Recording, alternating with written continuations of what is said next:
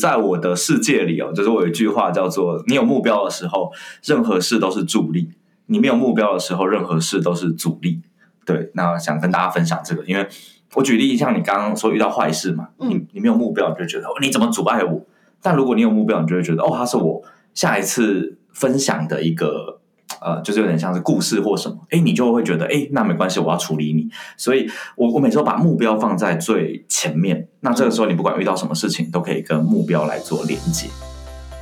Hello，欢迎收听台版米兰达的只感可废，我是主持人 Shannon，用一杯咖啡的时间来聊聊职场和人生。今天我们很高兴邀请到张望行老师来到我们的 Podcast。忘形不但是口语表达和人际沟通讲师，也是一位畅销书作者。透过不同的沟通表达课程，或是他的著作《忘形流简报思考术》，忘形总是能与我们分享很新颖、实用的观点和方法。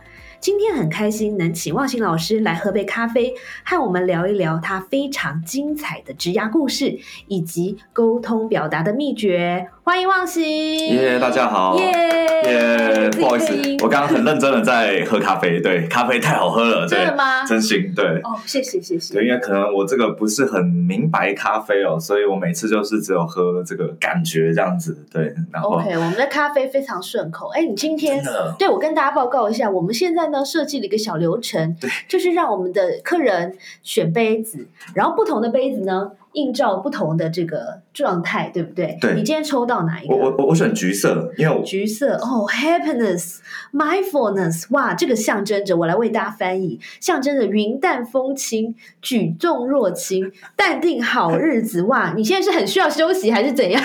其实是，其实真的就是你内心的渴望被我们呼唤出来了。其实只是因为昨天上沟通课，我用沟通课的时候，我都是用橘色边框，因为我觉得。对我来讲，橘色是一个 energy，对对，它是有能量的，但是又能能被看见的一个颜色。那你来到我们的办公室，有没有觉得很 hyper？因为我们整个我们整个 party 选都是橘色，除了我们这一间录音室是紫色。紫色，对对对，晚上很好，代表这是一个很有能量的地方，然后又有一些智慧啊，真的真的对。今天就要请忘情老师来帮我们开一下智慧。没有没有，哪哪敢？你刚刚讲我很紧张，你说什么沟通表达，又说畅销书，你都在说自己好不好？对啊，没有没有没有，大家互相学习这样。那我先。请忘形，这个先自我介绍一下好了。好，那大家好，我是忘形。那通常呃，我们要就是自我介绍，我都觉得是一个很难的事情，所以我都说我有呃三个关键字让大家嗯记得我。那第一个呢，是我非常喜欢拉迪赛哦，因为以前第一份工作当领队导游嘛，你就要不断跟客人讲话，但讲一讲呢，就你会。没有话讲，所以呢，我就开始研究怎么样可以说话，想让别人听。就是非常怕冷场的那种人。没错，没错，对。第一个是拉迪赛，然后第二个呢是非常喜欢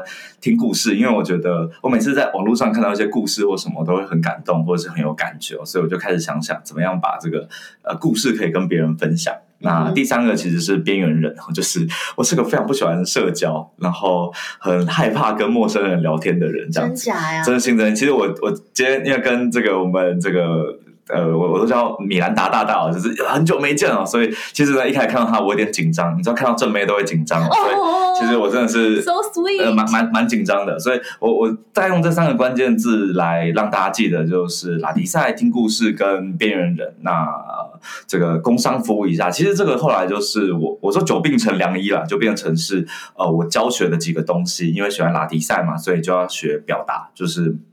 在表达的时候，怎么样把一个东西有组织的讲给别人听？那因为喜欢听故事，所以就想想怎么把故事呃结合你想说的东西。所以有的时候我们说，就是忘形流简报是什么啊？其实它就是一个故事型的简报。那最后一个是边缘人，因为非常非常边缘，所以就要想想怎么可以跟别人沟通哦。所以后来就开始学了沟通哦。所以。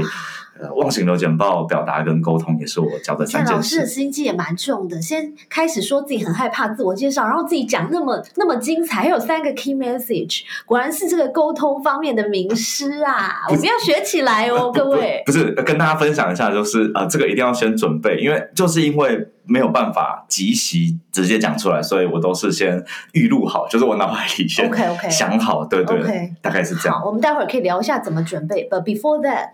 我一直很喜欢你的这个笔名忘形，忘形啊，对，这也是你行走江湖的名字嘛。对对对，对，呃，我知道它的含义啦，也蛮有哲理的。你可不可以那个稍微解释一下？其实呃，忘形，嗯、这个还是要跟大家讲真话，就是我当时在。呃，补习班，然后呃，我当板哥，就是不知道大家有没有补习哦，就是呃，一开始会老师会写黑板或白板，然后你要去擦。那以前补习都是写粉笔啊，就是黑板。嗯然后我就是在第一排，但我那天不知道忽然听到了什么，就是我想到了什么，我就开始狂笑。嗯然后我笑一笑之后呢，这个呃，这个老师就回头说：“哎，板哥，你忘形了。”这样，所以哦，大家就叫我忘形。那其实这个那个时候没有什么想法，后来开始教学，我就觉得嗯，想把这个东西变成一个祝福，所以我觉得忘形的前面是得意，那得意的意是一个音在一个心嘛，我们把它拆字一下，所以嗯我觉得沟通就是忘掉那些形式，你才可以得到听众心中的声音。我觉得这就是忘形这样子。哦，所以其实大家都误解了“得意忘形”这个成语，对不对？呃，也不能说误解，我只能说，其实呃，最有趣的就是我们可以去定义或诠释任何的字或是名词。那这其实也是我为什么叫沟通，因为我觉得沟通就是我们价值观会有一些冲突，或是要交流。那你如何去选择是冲突还是交流，这件事就很有趣。哦，我跟你讲，那我想到我跟你有个共同点，我不是叫做台版米兰达，没错没错因为你的忘形是老师给你这个启发，你这个思考嘛。然后我的台版米兰达是怎么来的呢？就是因为我那时候创业的第一年，然后整个人很糙，然后每天都没日没夜，然后也没办法吃饭什么的。然后我就常常叫错人家名字，比如说我明明有个同事叫 Charlie 女生，然后我就明莫名其妙叫人家 Jacky，我也不知道为什么，反正我就很坚持要叫她 Jacky 就对了。然后有一次我就那个忽然又又没有吃饭什么，然后我又回头说，哎、j a c k i e 什么什么，然后他真的受够，他就说，哎、你知道吗？我的朋友，我都跟我朋友讲说，你一直叫我 Jackie，然后他们帮你取个外号，就是台版米兰达。你知道米兰达就是那个呃，Prada wear 呃，The Devil wears Prada 那个呃穿着 Prada 的恶魔，他不是你记不记得？因为他一直换助理，有没有？因为他太密他一直了。叫错那然后他一。直他是懒得去记，因为反正反正反正你来了几个你几个月又要走，他就一直叫人家 Amy，因为他懒得去记啊，我干嘛要浪费我的脑 脑容量去记？哦，原来原他来是这样子原。来你是这样来的哦。对，但是我是因为我真的太糙了，各位，我很认真，Charlie，我真的对不起你，好吗？哦，我以为你会喊 Jacky 这样。对，所以所以后来他帮我取了这个这个外号，然后后来我开这个粉丝页，我就觉得哎，这个外号有点好玩，因为我粉丝页是讲这个创业甘苦谈嘛，我就觉得这个外号蛮适合那个，蛮适合就是作为这个粉丝页的名字。嗯，对，所以我们有一个共同点，就是我们的名字都别人赐给我们的。很好很好。对我我我后来也顺便想跟大家分享是，有的时候别人给一些外号嘛，然后我们有有有的时候会。不，不能说生气，应该说你就是有一种啊，你怎么帮我取这种绰号？但我后来发现，如果你那个接受了，你就觉得，哎，这个也蛮有趣的。对，对，而且这个歧视商号也会讲出你的某一些特质，或者说当时当下的一个状况。没错，没错，没错。对，而且就等于是从一个第三者或者从一个距离来看自己，嗯，其实还蛮好玩的吼。对，所以就会应该这样说，就是每一次大家都会一直问说，哎，你那个绰号啊，然后什么的，所以我也蛮鼓励大家，就是没事你可以取一个蛮有趣的绰号，对，对自己先取好，对对对，然后其他人就会问嘛。那我我我我是觉得说那个绰号最有一些故事。我我我记得我之前去有一个那个脱口秀的呃喜剧演员哦，叫做黄小胖，然后嗯哼呃就是我之前我刚好去看他的脱口秀，然后他就说你知道为什么叫小胖吗？因为每个人都会跟我说啊，你又不胖，你为什么叫小胖？我就觉得很爽，我就觉得哇，这个很，厉害太，聪明了！太聪明了。对，以后那我现在要改名叫蒲小胖吗你？就是不胖啊，对，你看，你看，立刻收到效果。你是真的不胖。如果我改名叫这个张小胖，大家觉得说，哎，真的蛮胖的。对这个那你就收不到这个效果 对对，所以还是不行。对我们大家要这个了解自己才取外号。好对，哎，那你刚刚的那个自我介绍勾起了我的一个好奇，所以你的意思是说，你觉得你是内向的人，对不对？内向哦，其实我我必须说，嗯，大家可能。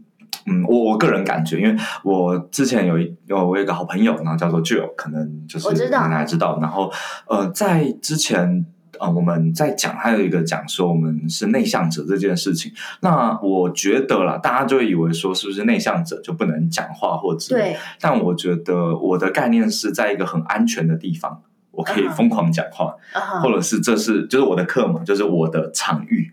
但如果今天不是这么安全，我就我就不敢讲话。那我们有让你觉得安全吧？我刚刚都讲了这么多话，哦哦，好险好险！这就是本节目的宗旨，就是要让每一个人放下心防，对对，然后就可以掏心掏肺，我刚刚这是我们的策略我。刚刚喝咖啡就放下心防，对，我们的咖啡叫做真心话咖啡。对，然后然后这个就是因为现场都是正妹，我又又放下一次心防，你看，看是不是这么讲话这么实在？是不是？对，我都是实在，对，真的真的就是实在，好，哎，所以你刚刚说，呃，一个安全的环境的概念嘛，嗯，所以你要怎么样？就说，因为你讲师跟一般人不一样，讲师有时候你到了一些地方，你第一次去，然后你也不知道台下的人是谁，你要怎么样把这个变成安全的环境？再回到呃，除了讲师这件事，我还想到你以前你念社工系，也要经常接触一些不认识的人，需要帮助的人，然后后来你又当导游。这个也是，那就更你的范围就 range 就更宽，每每天都是 surprise。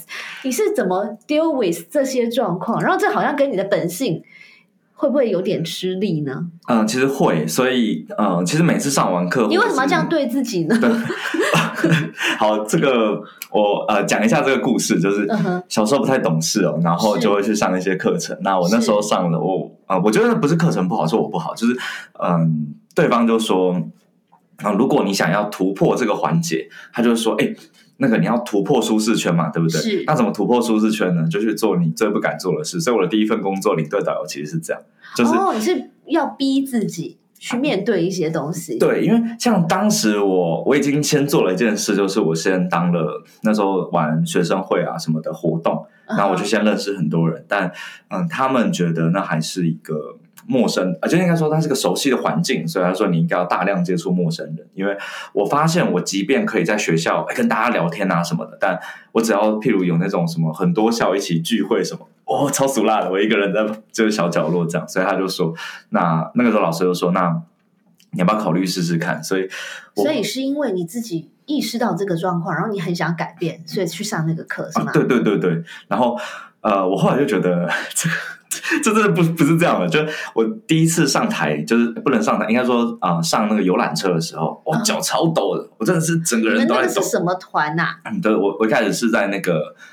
嗯、呃算毕业旅行，即便是带小朋友，对，嗯然后我还是超抖。小朋友？那我第一团是六年级的毕业旅行，六年级很难12岁搞，11六年级岁很难搞，好不好？其其其实不会，哇，这个等下会得罪很多人啊。其实我我自己带这个，嗯，从小学嗯哼。对，应该应该应该这样说，我我觉得国二的毕业旅行相对来讲是最难的，哦，但对我来讲相对是简单的，因为我个人比较屁孩一些，所以他们蛮喜欢我。但我身边的同事们都非常害怕国中生这样子，哦，因为你比较有独立思考他没有独立，，因为我譬如说六年级还是会怕。就是哦他，你讲话还是还是有权威威慑力这样子，嗯对对。对。那呃，大概到高二出来毕业旅行的时候，他已经他已经，我觉得对我来讲他已经大人了，都可以讲道理。但嗯我觉得国二呢，刚好在一个相对难讲道理，但又有个人意识的情况。对，对所以那个时候你就要用一些方法让他想挺你之类的。哦，那我很好奇，你怎么可以从就是一上游览车就一直发抖，到导游不是都要就是逗大家开心啊对对对什么的？你怎么做到的？我我觉得后来是改变一个认知、欸，因为嗯，嗯，大家大家其实我每次上课，大家最常问的就是忘记你怎么克服紧张？对我，说我没有克服紧张，紧张就是还在，但我会告诉自己，我我我有几个方案嘛。嗯第一个方案就是呃，你先把所有人当朋友。我觉得紧张的原因是，譬如我举个例子，可能我今天假设我来跟就是香港录音，然后录音的这个过程里面，我觉得哎，双人会觉得我讲的很烂吗？你会不会嗯跟其他人？那个时候你就是我的敌人，因为你是评审嘛。对，但我后来就觉得，哎，你是我的朋友，所以我今天就是来跟你聊天，哎，他就没事。所以我觉得第一个是转换你的那个目标，是譬如说，有的时候大家上台演讲，你的目标在自己，你觉得我是不是表现的不好？嗯这个时候你就一定表现不好。但如果你的目标是我如何让听众有收获，那个时候你的目标其实在听者身上，那其实你就跟表现好不好根本没有关系，大家会感受到你想跟我分享的那个。嗯说说那个气，所以我后来觉得，嗯、当导游那时候，我就想，啊，大家都是出来玩，所以我的目标是把快乐带给你，所以我好希望大家可以很快乐，而不是你觉得那你要怎么怎么样实际上要怎么执行？比如说你要去背一些笑话或者是什么之类的。其实没有，就是我、嗯我我我觉得这个很难用 SOP，但我有一个很很妙的 SOP，就是我会先跟我看到的每一个人打个招呼，哦，对我会嗨嗨嗨这样子，然后我就会说哎、早安，然后就是可能人家不一定要理我，但呃他们就会就是可能通常一般人，我觉得蛮有趣的，他还是会跟你。Say hi，然后嗨完了之后呢，我就说，哎，太好了，他是我朋友，就是我一个很烂的 自我洗脑一下。没错没错，然后像像可能现在我我去上课嘛，我会我我我有点奇怪，我会跟什么麦克风啊、桌子啊、投影机啊说话这样，对对对，就是现场没有我的敌人啊，都是朋友。然后很谢谢你们，就是今天一起支持我在这里跟大家分享。对，然后那一刻起，我就觉得我很安心，因为这里是。都是朋友，但当然有例外啦，就是偶尔你会遇到，就是呃一些不好的事情啊，对，嗯那那个时候当然就有些波动，对对。是是是，哎，这个方法我觉得蛮聪明的。如果呃把这个方法带回职场上，有时候我们去开一些陌生的会议，或是要去做这个 presentation、去提案、简报这一类，然后我们也不知道对方是谁。哦、t h a t s why 每次开会前大家都要先交换名片，对不对？我觉得这就是一个你知道心理建设的疗愈的一个过程。嗯其其实我觉得是，就是我们呃，你你想的是要打败对方，对还是我们一起获得更多？对，我觉得在那个谈话的过程里面，你可以感觉到，那通常啊，虽然这个我糟糕有点说教啊，就是 这个大家就会问下一个问题，就是哎，那如果对方就是敌人怎么办？对，怎么办？我的概念就是，那如果是敌人，为什么要跟他合作？哦，为什么要 care？没有啊，可是比如说你在外面上课好了，嗯，可能偶尔会有一两个那种很挑衅的，哦或者说有一些人就是喜欢挑战老师，哦如或者是他来心情就不好。如果如果是上课的话，我都会说这样讲。我现在说这个是一个不一样的思维，就是呃，如果上课有人可能说，哎、老师，我觉得你这个怎么样之类的，那我就说，哎、谢谢你愿意提问，因为大家都没有跟我哦讲话，真的吗？真的好像，因为我觉得很有趣，就是有有时候大家都会觉得课程上不照你控制的学生不是好学生，但我觉得就是因为有这些学生在，老师才有价值，因为代表他是有在想你的东西的。嗯哼所以跟他的价值观不合，所以这个时候我觉得反而应该是我们可以跟他互动去理解。像我有一次演讲遇到一个。印象超深刻，遇到一个妈妈，就是说你们这些年轻人就是不懂父母的苦心，这还假？他就举手当场只是举手，然后开始就就在讲，他应该发表了就是五五到十分钟的演讲这样子。啊，尴尬了。对，然后在那个过程里面，当然我们有几种做法嘛，就是制止他或之类对。那那时候主教问我，我就说不用，就让他讲这样。然后讲完了之后，我我其实我的做法是我摘要他讲了几个点，然后我就说，哎，很谢谢妈妈，我觉得。这几个点都是我们很常忽略的，谢谢你提醒我们。那我觉得是怎样怎样，我就把那些点大概讲一次，然后讲跟我的那个价值观哦，其实是一致的，只是我们在思考的是如何更好的让别人接受，而不是都不管小孩或之类。哎，其实后来他就可以接受，因为他本来以为我是跟他对抗，可是其实经过了解之后，他就发现啊，其实我们是一样的，只是我在想的是怎么让他，就是比如说。他就是给对方吃苦瓜，假设我就想怎么把它弄成咸蛋苦瓜，或是冰镇乌梅苦瓜。哦，原来我们是一样的，所以我觉得有的时候课程上有一些这样子的案例，反而会让现场的同学学得更深刻。嗯那哼呃，我必须说，这也是一个对我的不，我不喜欢说考验，我会说它是一个对我对我的惊喜，因为这就是让你的人生有趣的一个重点，对不对？对啊，因为这样子代表你下一次可能在上课的时候，你有其他案例可以讲，你不会一直讲你准备好的，因为你不断的会有新的，譬如说可能去旅游会遇到一些鸟事，我以前很生气，后来我就发现。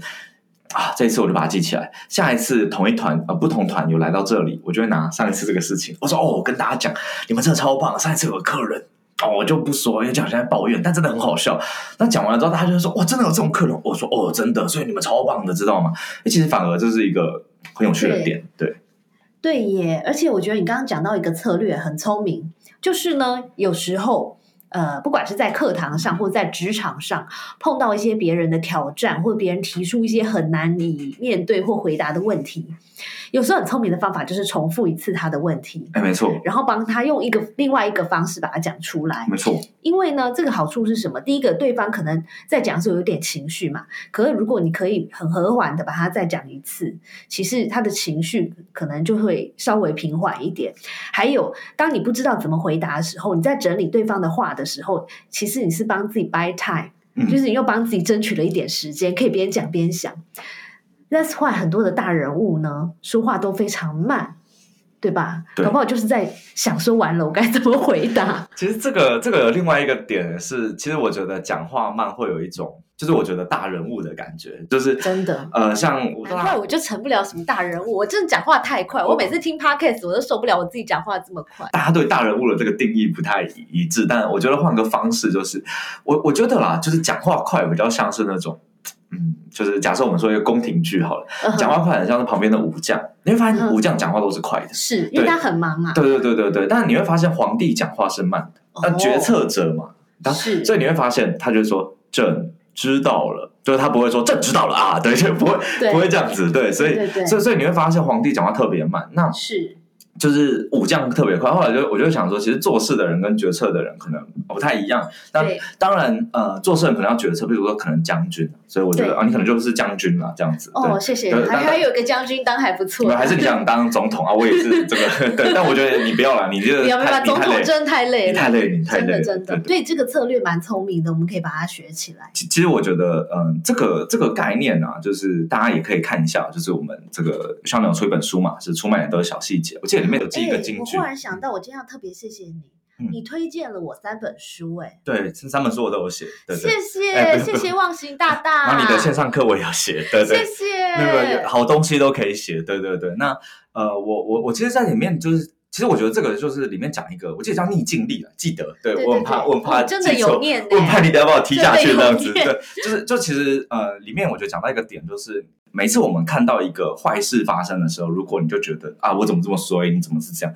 但那如果他只是提醒我们某个点，或是告诉我们可以怎么更进步，对，那我觉得这是很重要。所以如果大家还没看呢，你可以看一下，我觉得里面讲的更清楚一些。我我都只能记一个大概这样子。对，我我现在觉得，我现在有一个新想法，就是真的有坏事，其实是一个机会。嗯，就是比如说，哎，就是因为这件事坏，你觉得好像当下不是那么好的事发生，才会让你有机会检讨自己嘛，嗯或是才会有有空间有新的东西进来。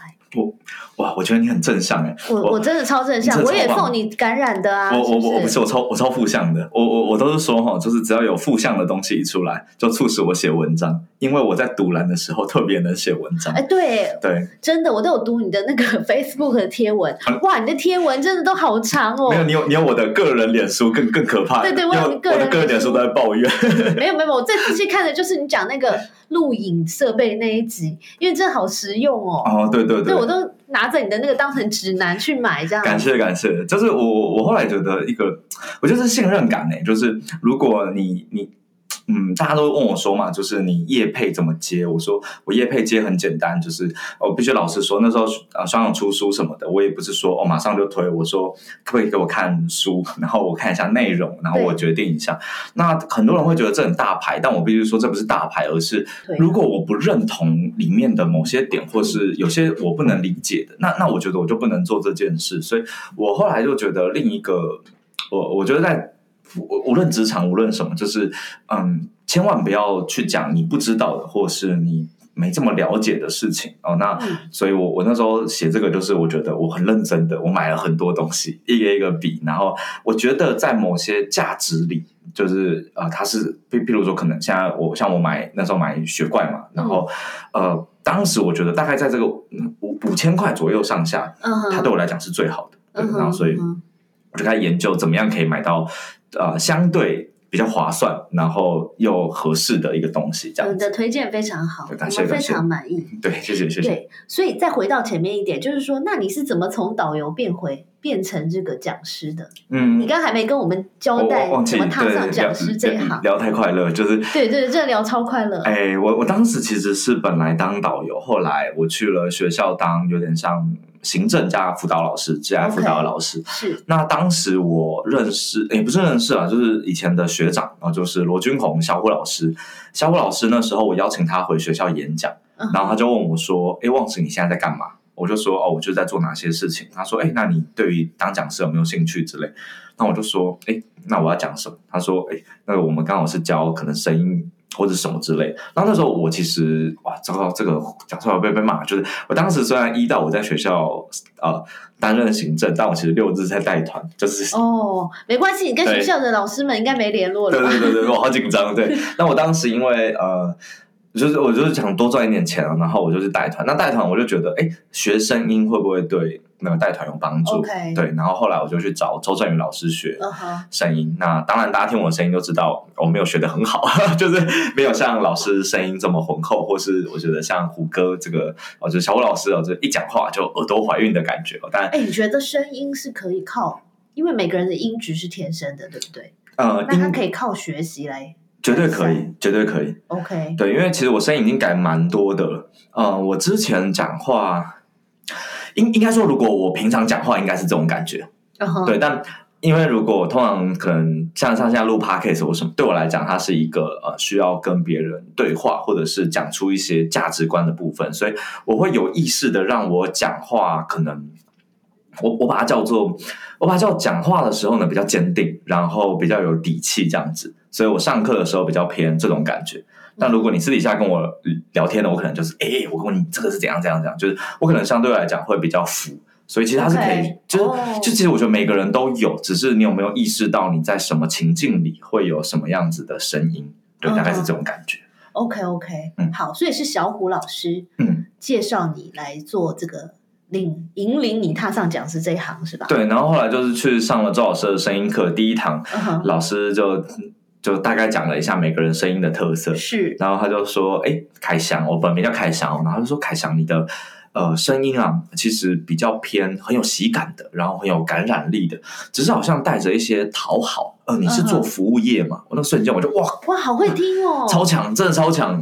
对，然后后来当然我我有学，但没有那么到位，只是听啊、呃就是。”他们两位老师其实大概听你讲话应该三分钟吧，就是可能不用这么久真的。吗这样让我非常想要认识他们。对对对，其实他就大概可以知道哦，你平常大概啊的行事作风啊，或者是之类。OK，对对所以你就毅然决然的对，我就当起了讲师我我就说不管老师你教什么都给我来一点，这样对我我想学，对哦。但是我有读到，因为你之前有上过很多的这个接受很多采访，有提到就是说刚开始做这一行的时候其实蛮辛苦的嘛。然后我记得你还说什么某一个月只有什么几个小时啊，就第一个月啊，就是应该说我开始上课了之后的第一个月，然后我只有接到一场学校，这个就是那个时候我只有接两个小时，所以我就第一个月只赚了三千3200对，对，那你怎么说服自己继续下去？你怎么？因为我们常常有时候，呃，尤其是换工作的时候，我们常常会怀疑我们自己嘛，就说这真的是对的吗？尤其是当你的收入又不是你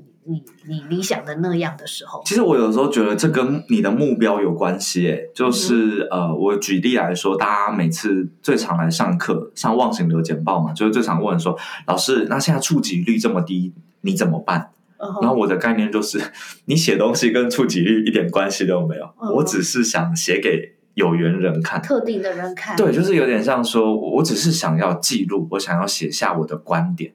但如果你的目标是在触及率上，或者是想让更多人分享或者按赞，那其实你的目标跟我的目标是不一样。我觉得同样的道理是，如果你的工作目标是为了赚钱或者活下来，那跟我当时不一样。我当时是想学，我想成为讲师，所以我觉得这个目标很很不一样。那这个差异就在于，如果我举例来说，如果你是哦，我想上班赚钱，那当然我可以去当个，就是假设现在啦，我就是可能我可以去跑外送啊，或者什么，对，当然都可以赚钱。但我想的是，你想成为什么，会驱使你想要嗯做哪些事情？我觉得大概是这样子。那我当时想的是，我想成为讲师。所以你就是那种很确定自己目标是什么就往前冲的那种人。嗯，这过程中没有一点点的这个自我怀疑，或是有时候觉得很很挫折，或是什么？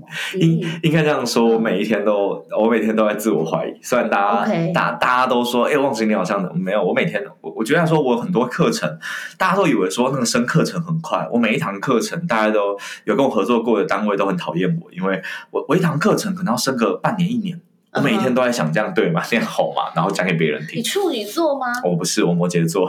哦，摩羯座也有像啦，然后就是很讲求这个品质这件事情。就就就我觉得，如果我自己过不了，我就没有办法给给给别人这样。所以所以所以所以当时我我的想法是这样。那呃，我的想法比较不是我我能不能成为一个讲师或之类。我的想法比较是，如果想成为讲师，那还缺什么？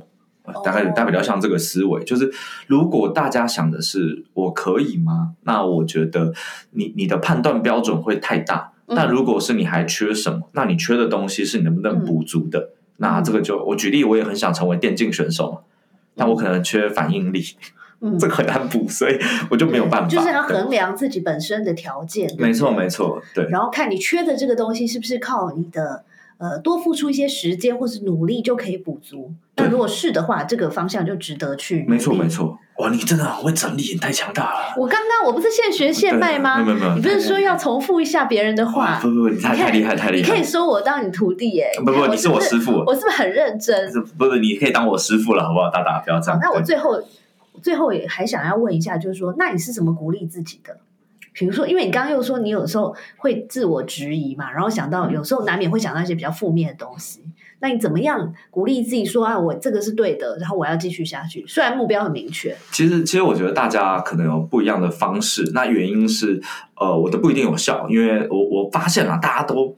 大家很怕我，我最怕一件事情就是我每次讲了，然后大家就会觉得哦，这就是对的。我先说这不一定是对的，我们不会照你的人生剧本走。对对，我我我很担心，对对对 对，因为这个我我我每次我会这种担心，大家就会觉得说是不是有什么答案一定是对的。我先说这是我觉得个人认为是正确的答案，就是每一次遇到。可能过不去的坎呢，我就会想有没有一个小小的成功。我举例来说，像可能我写书嘛，然后我我很常写不出来，我我每次看你写，我觉得你好厉害，我我我很尝试，我很多想法，但我我卡住，我挤不出来。这时候我就想一件事情，我就哦好，那我就写个一一两百字，然后我我写完了之后，我就觉得我今天超棒的，就是就我觉得每一天啊，你都可以看见你自己有一点不一样，那我觉得你就可以觉得你很棒了。所以你是那种很有纪律的嘛？就是比如说我定了。什么时候要出书？然后我就规定自己每天超没有写几百字。对对，你你你你，我觉得你是有纪律。我是属于这种，我我不是，因为我如果不这样做，我就做不了任何事。哦，原来我我比较偏向是，我我我我有点像这种爆发产出型，就是我忽然会有一天，忽然一天写十篇这样。对啊，我我像我我像我像我最近在写新书嘛，我有一天是一一天晚上写了一万六一万七吧，就我写了七八篇这样子，基本上就是一半本书了。呃，三分之一，三分之一，三分之一，对对对。那我那本书大概写快七万快八万字，很厉害。对，所以我我我就是那个晚上，我忽然很有感觉。那我我的概念是这样啊，就是嗯，我没有纪律，但是我每一天还是会想，就是我举个例，像你有一些想法或灵感，都可以先写下来。那写下来之后呢，我就会觉得哇，我今天又有一些新想法，就是只要有一点点进步，我就会告诉自己哇，你有进步了。对，那而不是告诉自己啊，你怎么这样子？你怎么还没到？对，就是我，我觉得如果自己都不支持自己，就没有办法。所以我的鼓励比较像是，我每一天都这就有点弱，就是告诉自己说，哎，你今天又做了什么？然后我就盘点一下今天做了哪一些事，我就觉得哇，张望行，哇，你真是太努力了。对，在大家这种感觉。不错，不错，要自己信心喊话一下。对，尤其我我我必须说，这也是造成我的这个工作效率不彰的原因，就是大家通常都是。一天可能七八件事情哇，然后 schedule 狂排。我老实说，我一天就排两件事情，就是我那两件事情完成，我就觉得我今天有有做到了。对，大概是这种感觉。你知道吗？你这种概念就是现在时下最流行的微习惯呢。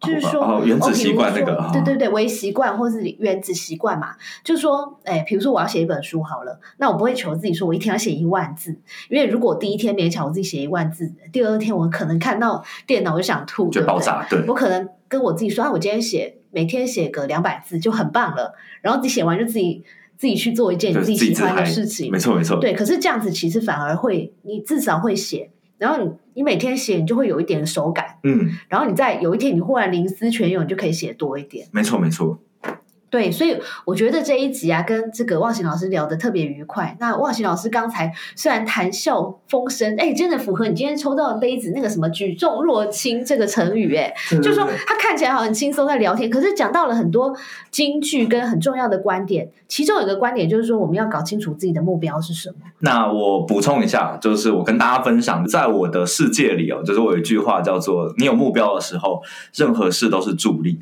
你没有目标的时候，任何事都是阻力。对，那想跟大家分享这个，因为我举例，像你刚刚说遇到坏事嘛，你你没有目标，你就觉得哦你怎么阻碍我？但如果你有目标，你就会觉得哦，他是我下一次分享的一个呃，就是有点像是故事或什么，哎，你就会觉得哎，那没关系，我要处理你。所以我我每次都把目标放在最前面，那这个时候你不管遇到什么事情，都可以跟目标来做连接，大概是这样，也跟。这是什么？你书中以终为始的。以终为始，是以终为始，对吧？是的，是的。那我觉得啊，不管，因为我们听众朋友可能来自各行各业，有不同的目标。可是，不管你的目标是什么，不管你的行业是什么，其实沟通和表达力都非常的重要。嗯，所以在下一集，我要来这个大大的请教一下忘形老师，在我们生活或职场中有很多沟通的难题，该要怎么解呢？谢谢收听今天的 Podcast。希望你喜欢今天的这杯咖啡。我们的节目名称是台版米兰达的质感可废。欢迎订阅我们的频道，分享你的想法，也可以追踪我的粉丝专业台版米兰达的创业笔记。我们下次见喽，拜拜。